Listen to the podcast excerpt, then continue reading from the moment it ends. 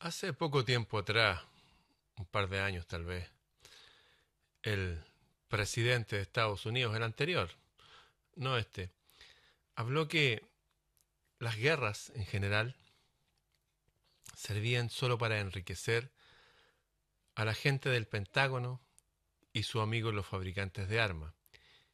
Y habló de traer a todos los niños, a todos los hijos de Estados Unidos, de vuelta de todos los lugares donde están repartidos. Las bases en Afganistán, por ejemplo. La guerra de Afganistán es casi, fue casi tan larga como la de Vietnam. Vietnam fue del año 55 al 75.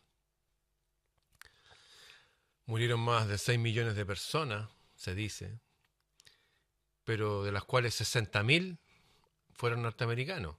Y norteamericanos latinos, negros, esos que enviaban para allá las primeras líneas. Y de los otros murieron los vietnamitas, tuvieron 20 años y perdieron los Estados Unidos. La guerra se mantuvo durante 20 años.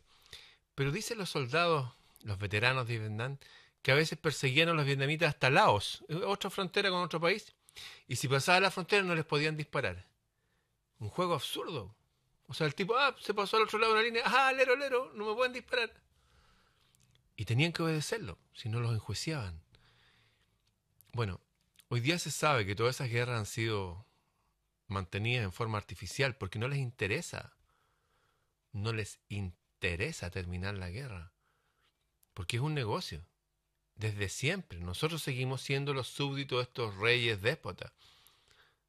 Ya no hay reino, no hay imperio, pero las élites, la raza, la gente que gobernaba esos imperios, las familias, si quieren verlo así, son las mismas que nos rigen ahora. Hay millonarios que remontan su genealogía hasta los emperadores de Roma.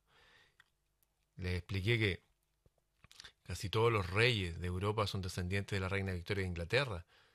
Y también son descendientes de la misma gente la mitad de los parlamentarios, la mitad de los presidentes de los Estados Unidos y la mitad de los parlamentarios actuales de muchos países europeos. Es un linaje que nos gobierna, es un linaje. Se lo digo por trigésima vez. El rey de España, el rey de Grecia, el rey de Holanda, el rey de Noruega, el rey de Suecia, el zar de Rusia, el Kaiser alemán, todos eran primos todos descendientes de la misma señora. Y se mantienen estas guerras para lavar impuestos.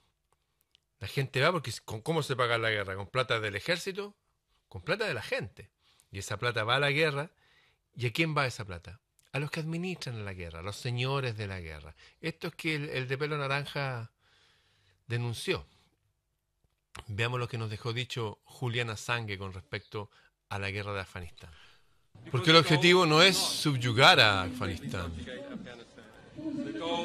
El objetivo es utilizar a Afganistán para lavar dinero, sacar dinero de las bases impositivas de Estados Unidos, los impuestos de los países europeos, a través de Afganistán y traerlo de vuelta a las manos de las élites de la seguridad transnacional, de los que manejan la guerra. Ese es el objetivo.